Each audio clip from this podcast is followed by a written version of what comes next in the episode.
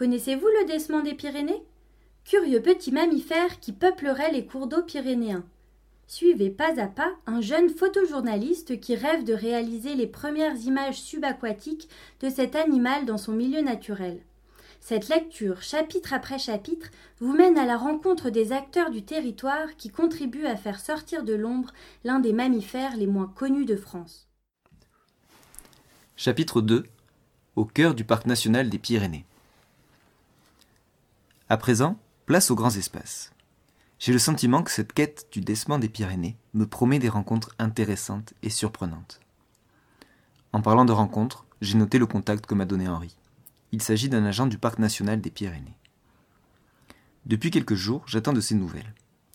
Je profite de ce temps pour finaliser et envoyer mon dernier photoreportage à l'agence. Le téléphone sonne. C'est Jérôme Lafitte du parc national. Comme toujours dans ces situations-là, un sentiment de stress mêlé d'excitation s'empare de moi. Après un monologue presque ininterrompu d'une dizaine de minutes, Jérôme propose que l'on se retrouve à la maison du parc de la Reims. Je consulte la carte pour m'imprégner du lieu car c'est une partie des Pyrénées que je ne connais pas.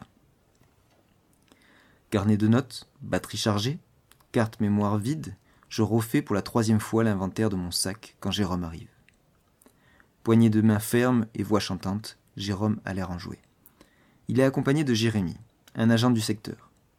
Nous voilà donc partis, destination le plateau de Bious-Artigues. C'est magnifique. La piste débouche sur un vaste plateau ouvert, ensoleillé, au pied du pic du Midi d'Osso. Au centre, je devine un cours d'eau sinueux et instable.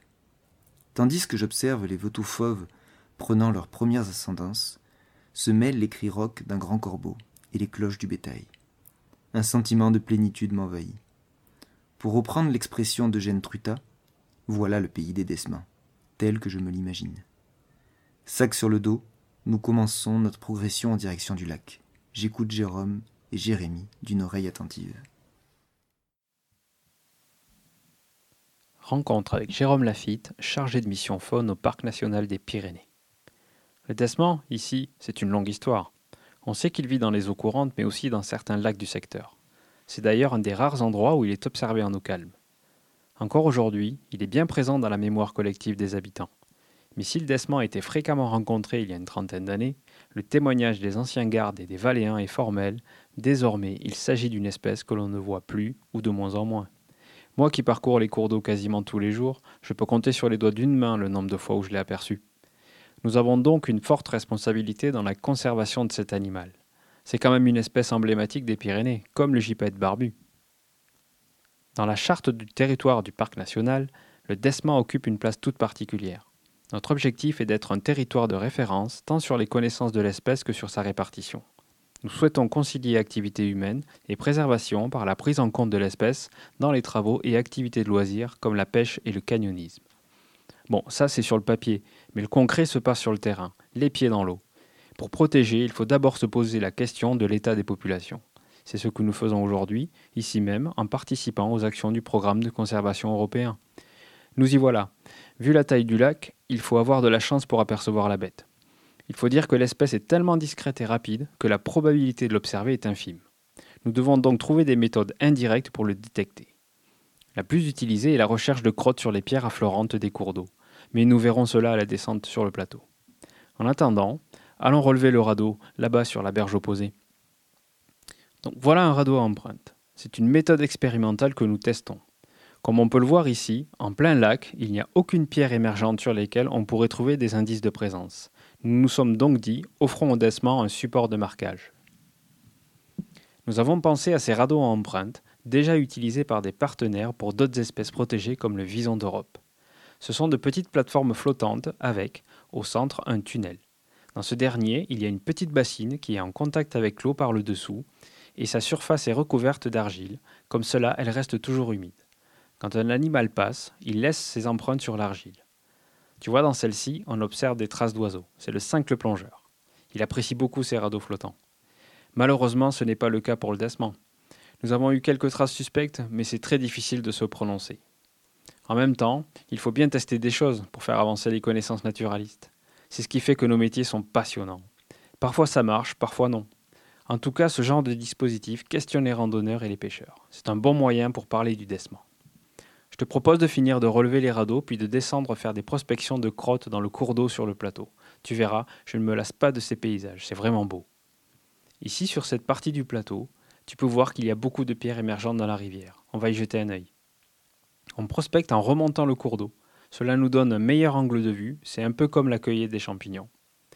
On cherche les indices de présence sur tous les supports que l'on croise au milieu du cours d'eau et sur les berges qui sont en contact avec l'eau.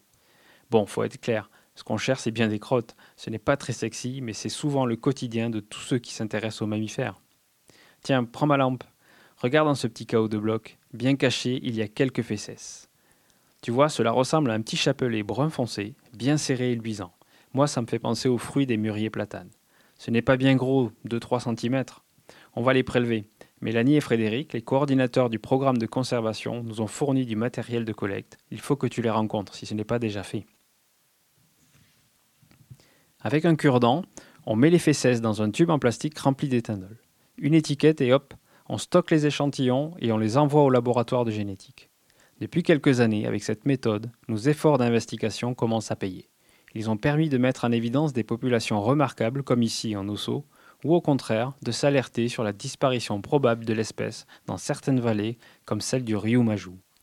Et voilà, tu sais tout sur nos inventaires. On finit ce tronçon de rivière? Retour sur Toulouse. Page de carnet remplie, carte mémoire pleine, cette journée en compagnie de Jérôme et Jérémie a été enrichissante. Indice de présence, analyse génétique. Une fois de plus, je mesure l'importance d'être au plus près des acteurs et du terrain. Je suis impatient de revenir sur les lieux pour observer un décement pour de bon, et pourquoi pas le photographier. Avant cela, il faut que je m'occupe des démarches d'autorisation de prise de vue. Espace naturel oblige. Prochaine étape, rencontrer les coordinateurs du programme de conservation du décement. C'était un chapitre du livre Décement des Pyrénées. Vous pouvez poser vos questions aux auteurs du livre à l'adresse gmail.com. Un dernier podcast permettra de répondre aux questions. N'oubliez pas de vous abonner pour rester informé. Vous pouvez aussi commander le livre Décement des Pyrénées, illustré de dessins et photographies inédites sur le site www.descementmasqué.com.